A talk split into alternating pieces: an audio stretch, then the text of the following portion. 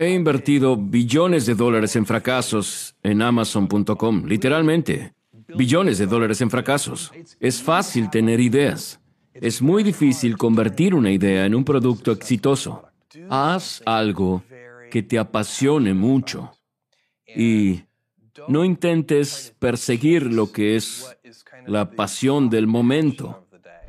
Es conocido como fundador, presidente y director ejecutivo de Amazon.com. También es el fundador de Blue Origin, una compañía de vuelos espaciales. Actualmente figura como la tercera persona más rica del mundo con un patrimonio neto de 73 mil millones de dólares. Es Jeff Bezos y esta es mi opinión sobre sus 10 reglas para el éxito volumen 2. Además, mientras miras y escuchas algo que realmente te resuena, por favor escríbelo en los comentarios debajo y ponle comillas para que otras personas puedan inspirarse. Además, cuando lo escribes es mucho más probable que lo recuerdes.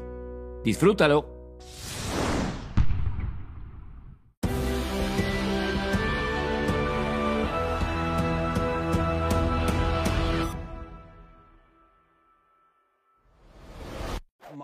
Uno de mis trabajos como líder de Amazon es animar a la gente a ser valiente.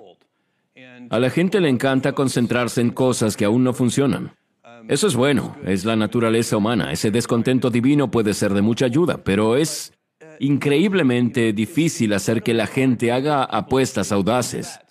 Y debes fomentarlo. Si vas a hacer apuestas audaces, serán experimentos. Y si son experimentos, no sabes de antemano si van a funcionar. Los experimentos son, por su propia naturaleza, propensos al fracaso, pero los grandes éxitos, algunos grandes éxitos, compensan decenas y decenas de cosas que no funcionaron. Algunas apuestas audaces, AWS, Kindle, Amazon Prime, nuestro negocio de vendedores externos, todas esas cosas son ejemplos de apuestas audaces que funcionaron y compensan muchos experimentos. He invertido billones de dólares en fracasos en Amazon.com, literalmente. Billones de dólares en fracasos. Puedes recordar pets.com o Cosmo o hacerme un tratamiento de conducto sin anestesia muy fácilmente. Ninguna de esas cosas es divertida, pero tampoco importa.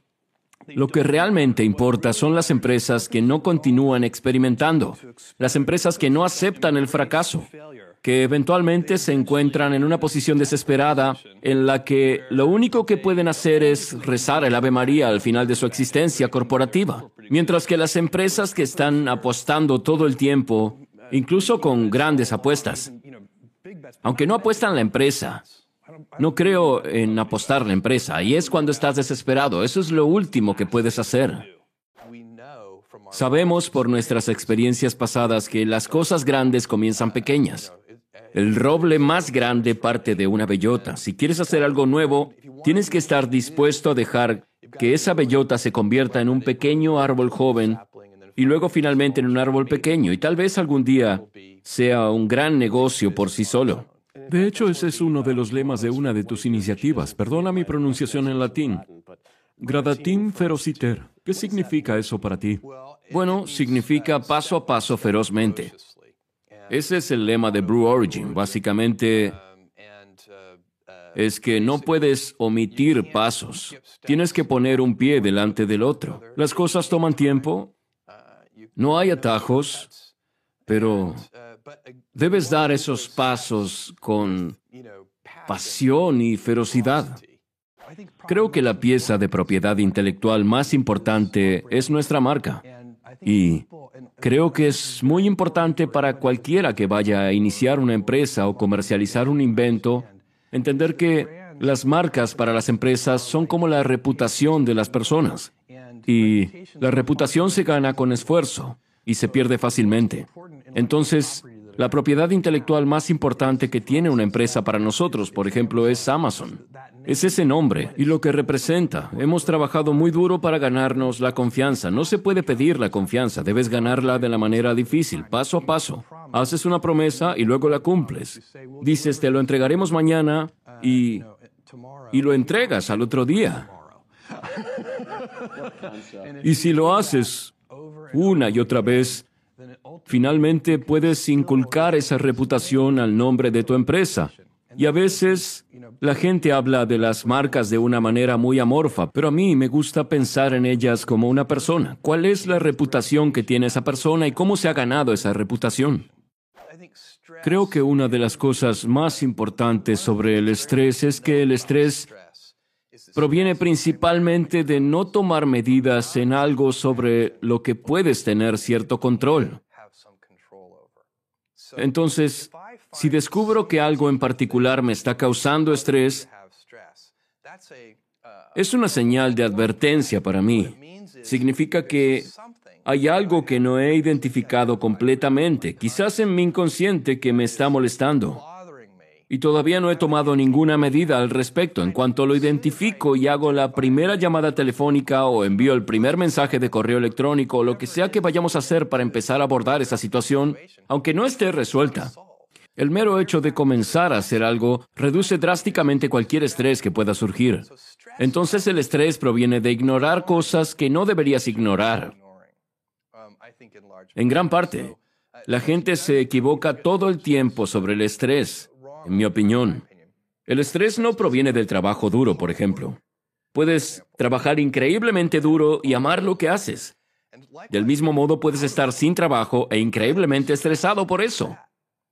Del mismo modo, si usamos esa analogía, si estás sin trabajo, pero tienes un enfoque disciplinado con una serie de entrevistas de trabajo y etcétera, trabajas para remediar esa situación, vas a estar mucho menos estresado que si solo te preocupas y no haces nada. Para brindarle una excelente experiencia al cliente, la única forma de hacerlo es con personas felices. No puedes hacerlo con un grupo de personas miserables mirando el reloj todo el día. Eso incluye el equilibrio entre el trabajo y la vida y esas cosas. Sí, doy tres clases de liderazgo al año en Amazon. Participo activamente, son clases más grandes, pero entro y doy una sesión. Siempre hablo del equilibrio entre el trabajo y la vida personal, excepto que me gusta usar la frase armonía entre el trabajo y la vida en lugar de equilibrio. Porque para mí el equilibrio implica un algo estricto, mientras que encuentro que cuando estoy feliz en el trabajo, llego a casa con más energía, soy un mejor esposo, un mejor padre, y cuando estoy feliz en casa, llego y soy mejor jefe y mejor colega.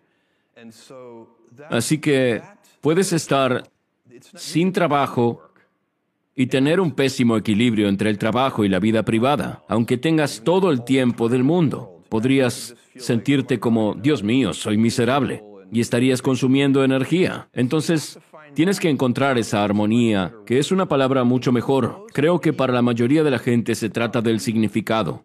La gente quiere saber que está haciendo algo interesante y útil. Y para nosotros, debido a los retos que hemos elegido, nos ponemos manos a la obra en el futuro. Y es muy divertido trabajar en el futuro para el tipo de persona adecuada. Es fácil tener ideas. Es muy difícil convertir una idea en un producto exitoso. Hay muchos pasos en el medio y se necesita perseverancia implacable. Por eso siempre digo a quienes piensan que quieren ser emprendedores, necesitas una combinación de terquedad implacable y flexibilidad. Y tienes que saber cuándo ser cuál. Básicamente debes ser obstinado con tu visión, porque de lo contrario será demasiado fácil darse por vencido. Pero debes ser muy flexible en los detalles, porque a medida que avanzas en la búsqueda de tu visión, encontrarás que algunas de tus ideas preconcebidas estaban equivocadas y necesitarás poder cambiarlas. Así que creo que llevar una idea con éxito hasta el mercado y convertirla en un producto real que la gente quiere y que realmente mejora la vida de las personas es mucho trabajo. Tuve algunos modelos familiares a seguir y tuve otras personas, una especie de modelos históricos a seguir. Así que ciertamente mi abuelo fue un modelo a seguir para mí. Simplemente había pasado mucho tiempo con él. Aprendes cosas diferentes de los abuelos que de los padres. Es genial. Animaría a cualquiera a intentar pasar tiempo no solo con sus padres, sino también con sus abuelos. También tuve dos personas sobre las que siempre leía y eran Thomas Edison y Walt Disney. Esos eran mis dos héroes biográficos. Siempre me han interesado los inventores y la invención. Y Edison, por supuesto, para un niño pequeño y probablemente también para adultos, todavía me siento así al menos, es que no solo es un símbolo de eso, sino es un hecho real. Es un inventor increíble. Siempre he sentido que hay algo de pionero importante que proviene de un inventor como Thomas Edison. Y luego Disney fue algo diferente. También es un verdadero pionero e inventor, creando cosas nuevas. Pero me pareció que tenía esta increíble capacidad para crear una visión que podía hacer que un gran número de personas la compartiera. Porque las cosas que inventó Disney como Disneyland, los parques temáticos, etc., eran visiones tan grandes que, a diferencia de muchas de las cosas en las que trabajó Edison, ningún individuo podría llevarlas a cabo. Walt Disney realmente pudo lograr que un gran equipo de personas trabajara en una dirección concertada. Realmente no recuerdo el día exacto ni nada, pero cuando estaba en la universidad fue cuando comencé a pensar en querer ser emprendedor algún día. Yo no era el chico del puesto de limonada, yo no era uno de esos niños que siempre intentaban ganar dinero. Quería ser científico cuando era pequeño, pero también me encantaban las computadoras. Tuve suerte porque a mi edad era inusual tener acceso a una computadora. En mi escuela primaria, cuando estaba en cuarto grado, rápidamente aprendí que había un juego de Star Trek preprogramado en esa computadora. Y nunca hice otra cosa más que jugar a Star Trek con la computadora. Así que no sé qué tan formativo fue eso. Ciertamente ayudó considerablemente a mi conocimiento de Star Trek, pero simplemente me han gustado las computadoras. En algún momento en la universidad comencé a observar algunas de las personas que estaban estableciendo servicios de entrega de pizzas en la universidad y a emprendedores y pensé, esto parece algo muy divertido. Necesito una idea muy rara que pueda hacer una sola persona. Casi todo lo que va a cambiar el mundo, resolver un problema, mejorar algo, suelen ser grandes esfuerzos y requieren un equipo que trabaje en conjunto para realmente hacer algo importante. Esa ha sido la historia de Amazon.com. En cada paso del camino hemos tenido un equipo que está haciendo que esto funcione. No lo sé, incluso en la escala más pequeña debes descubrir cómo obtener ayuda de tus amigos, de los miembros de tu familia, de las personas que puedes contratar en esos primeros días. Creo que sin eso nunca funcionaría.